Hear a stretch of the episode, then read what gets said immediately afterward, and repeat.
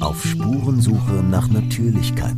Beiträge rund um die innere und äußere Natur. Am 23. Januar 2024 stand der US-amerikanische Autor und Satiriker C.J. Hopkins in Berlin-Tiergarten vor Gericht.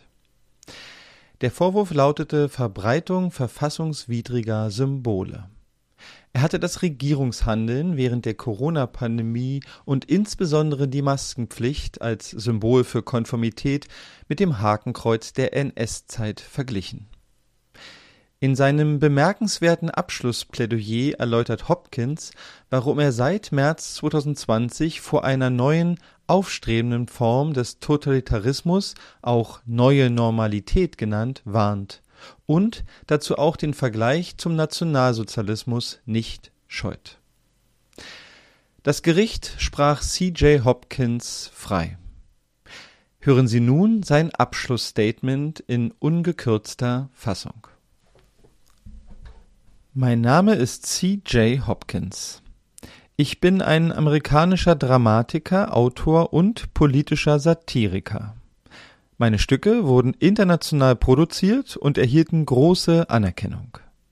Meine politische Satire und Kommentare werden von Hunderttausenden Menschen auf der ganzen Welt gelesen. Vor 20 Jahren verließ ich mein eigenes Land wegen der faschistischen Atmosphäre, die damals in den USA herrschte, zur Zeit der US-Invasion im Irak, einem Angriffskrieg, der auf den Lügen der Regierung basierte. Ich bin nach Deutschland gekommen und habe mir in Berlin ein neues Leben aufgebaut, weil ich glaubte, dass Deutschland aufgrund seiner Geschichte der letzte Ort auf der Erde sein würde, der jemals wieder etwas mit irgendeiner Form von Totalitarismus zu tun haben würde. Die Götter haben einen seltsamen Sinn für Humor. In der vergangenen Woche gingen tausende Menschen auf die Straße in ganz Deutschland, um gegen den Faschismus zu protestieren. Sie skandierten Nie wieder ist jetzt. Viele dieser Menschen verbrachten die letzten drei Jahre 2020 bis 2023 damit, bedingungslos Befehle zu befolgen, offizielle Propaganda nachzuplappern und jeden zu dämonisieren, der es wagte, das verfassungswidrige und autoritäre Vorgehen der Regierung während der sogenannten Covid-Pandemie in Frage zu stellen. Viele dieser Menschen, die sich für die Rechte der Palästinenser einsetzen, sind jetzt schockiert darüber, dass sich die neue Form des Totalitarismus, die sie mit ins Leben gerufen haben, gegen sie wendet. Und hier sitze ich vor einem Strafgericht in Berlin und werde beschuldigt, in zwei Tweets über die Maskenpflichten pro Nazi-Propaganda verbreitet zu haben. Die deutschen Behörden haben meine Rede im Internet zensieren lassen und meinen Ruf und mein Einkommen als Autor geschädigt. Eines meiner Bücher wurde von Amazon in Deutschland verboten. Und das, weil ich die deutschen Behörden kritisiert habe, weil ich gegen eine ihrer Dekrete protestiert habe, weil ich auf eine ihrer Lügen hingewiesen habe. Diese Wendung der Ereignisse wäre absurd komisch, wenn sie nicht so ärgerlich wäre. Ich kann nicht hinreichend ausdrücken, wie beleidigend es ist, hier sitzen zu müssen und meinen Widerstand gegen den Faschismus zu bekräftigen. Seit über 30 Jahren schreibe und spreche ich mich aus gegen Faschismus, Autoritarismus, Totalitarismus und so weiter. Jeder kann eine Internetsuche durchführen, meine Bücher finden, die Rezension meiner Theaterstücke lesen und meine Essays lesen und in zwei oder drei Minuten herausfinden, wer ich bin und welche politischen Ansichten ich habe. Und doch wird mir von den deutschen Behörden vorgeworfen, Pro-Nazi-Propaganda zu verbreiten. Mir wird dies vorgeworfen, weil ich zwei Tweets gepostet habe, die das offizielle Narrativ der Corona-Pandemie in Frage stellen und die neue, aufkommende Form des Totalitarismus, die es ins Leben gerufen hat, das heißt die sogenannte neue Normalität, an Nazi-Deutschland vergleichen. Ich möchte es ganz klar sagen. In diesen Tweets und in meinen Essays von 2020 bis 2022 und in meinen aktuellen Essays habe ich tatsächlich den Aufstieg dieser neuen Form des Totalitarismus mit dem Aufstieg der bekanntesten Form des Totalitarismus des 20. Jahrhunderts verglichen, das heißt Nazi-Deutschland. Ich habe diesen Vergleich wiederholt durchgeführt und die Ähnlichkeiten und Unterschiede zwischen diesen beiden Formen des Totalitarismus analysiert. Das werde ich auch weiterhin tun. Ich werde diese neue, aufkommende Form des Totalitarismus weiter studieren und versuchen, sie zu erklären und mich dagegen wehren und meine Leser davor warnen. Die beiden hier in Rede stehenden Tweets zeigen ein Hakenkreuz, das von einer der medizinischen Masken, die von 2020 bis 2022 jeder tragen musste, halb verdeckt ist. Das ist das Kunstwerk auf dem Cover meines Buchs. Die vermittelte Botschaft des Kunstwerks ist klar. Im Nazi-Deutschland war das Hakenkreuz das Symbol der Konformität mit der offiziellen Ideologie. Von 2020 bis 2022 fungierten die Masken als Symbol der Konformität mit der neuen offiziellen Ideologie. Das war ihr Zweck.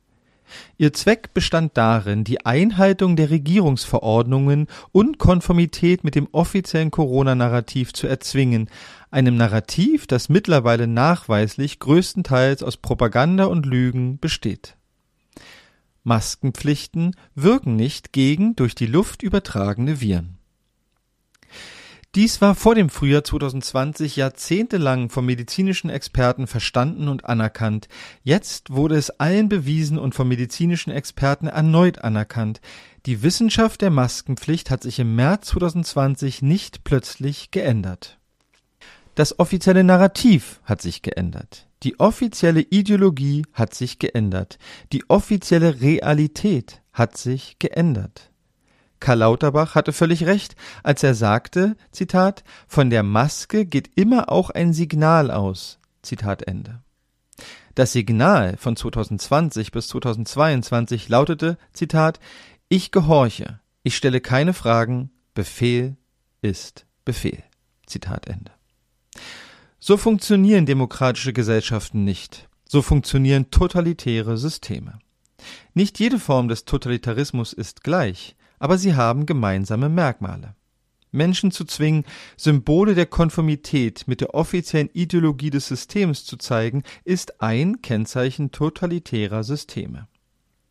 Die Ausrufung eines Ausnahmezustands und die Aufhebung verfassungsmäßiger Rechte ohne rechtfertigenden Grund ist ein Kennzeichen totalitärer Systeme. Das Verbot von Protesten gegen Regierungsbeschlüsse ist ein Kennzeichen totalitärer Systeme. Die Überschwemmung der Öffentlichkeit mit Lügen und Propaganda, die darauf abzielt, die Menschen in Angst und Schrecken zu geistlosem Gehorsam zu versetzen, ist ein Kennzeichen totalitärer Systeme. Die Segregation von Gesellschaften ist ein Kennzeichen totalitärer Systeme.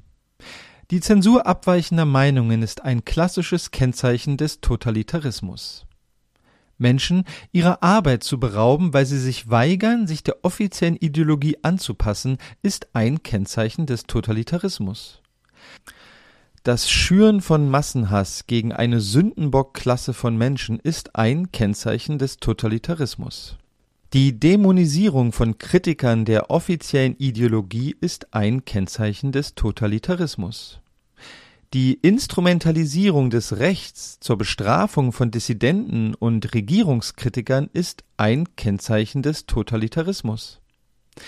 Ich habe seit März 2020 das Aufkommen all dieser Merkmale des Totalitarismus in Gesellschaften im gesamten Westen einschließlich, aber nicht beschränkt auf Deutschland dokumentiert. Ich werde dies auch weiterhin tun. Ich werde meine Leser weiterhin vor dieser neuen aufkommenden Form des Totalitarismus warnen und versuchen, sie zu verstehen und mich ihr zu widersetzen. Ich werde diese neue Form des Totalitarismus mit früheren Formen des Totalitarismus und insbesondere mit Nazi-Deutschland vergleichen, wann immer es angebracht ist und zu unserem Verständnis der aktuellen Ereignisse beiträgt. Das ist meine Aufgabe als politischer Satiriker und Kommentator und Autor und meine Verantwortung als Mensch. Die deutschen Behörden können mich dafür bestrafen. Sie haben die Macht, das zu tun. Sie können an mir ein Exempel statuieren. Sie können mir eine Geldstrafe geben, Sie können mich einsperren, Sie können meine Bücher verbieten, Sie können meine Rede im Internet zensieren, wie Sie getan haben, Sie können mich diffamieren und mein Einkommen und meinen Ruf als Autor schädigen, wie Sie schon getan haben. Sie können mich als Verschwörungstheoretiker, Corona-Leugner, Impfgegner, Idiot, Querdenker und Extremisten verteufeln, wie Sie es getan haben. Sie können mich vor ein Strafgericht in Deutschland stellen, vor meiner Frau, einer Jüdin, und mich dazu zwingen, von mir zu weisen, dass ich ein Antisemit bin, der den Holocaust relativiert. Sie haben die Macht, all das zu tun.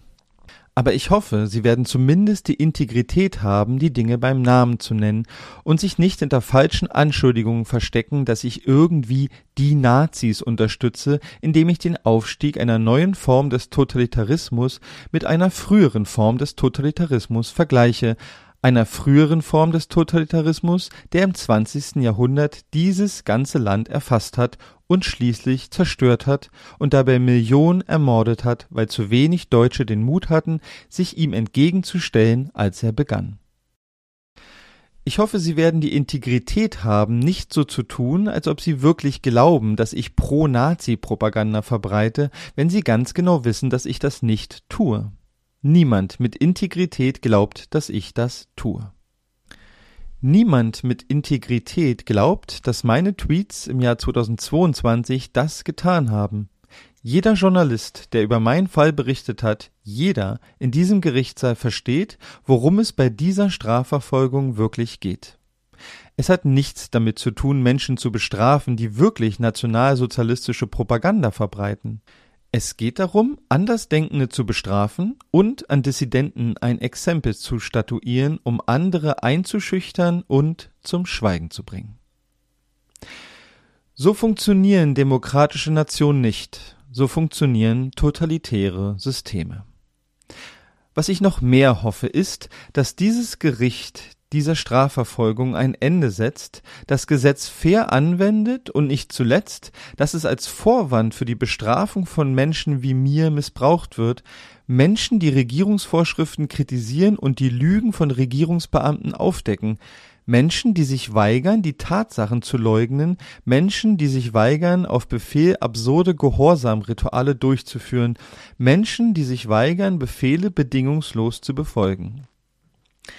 Denn das Thema hier ist viel größer und viel wichtiger als mein kleiner Tweet-Fall. Wir stehen wieder einmal an einem Scheideweg. Nicht nur hier in Deutschland, sondern auch im gesamten Westen. Während der sogenannten Corona-Pandemie wurden die Menschen ein wenig verrückt, ein wenig faschistisch. Und jetzt sind wir hier. Vor uns liegen zwei Straßen. Wir müssen wählen. Sie, ich, wir alle. Ein Weg führt zurück zum Rechtsstaat, zu demokratischen Prinzipien. Der andere Weg führt zum Autoritarismus, zu Gesellschaften, in denen Autoritäten per Dekret und Gewalt regieren, das Gesetz nach Belieben verdrehen, diktieren, was Realität ist und was nicht, und ihre Macht missbrauchen, um jeden zum Schweigen zu bringen, der nicht mit ihnen übereinstimmt. Das ist der Weg zum Totalitarismus. Wir sind diesen Weg schon einmal gegangen.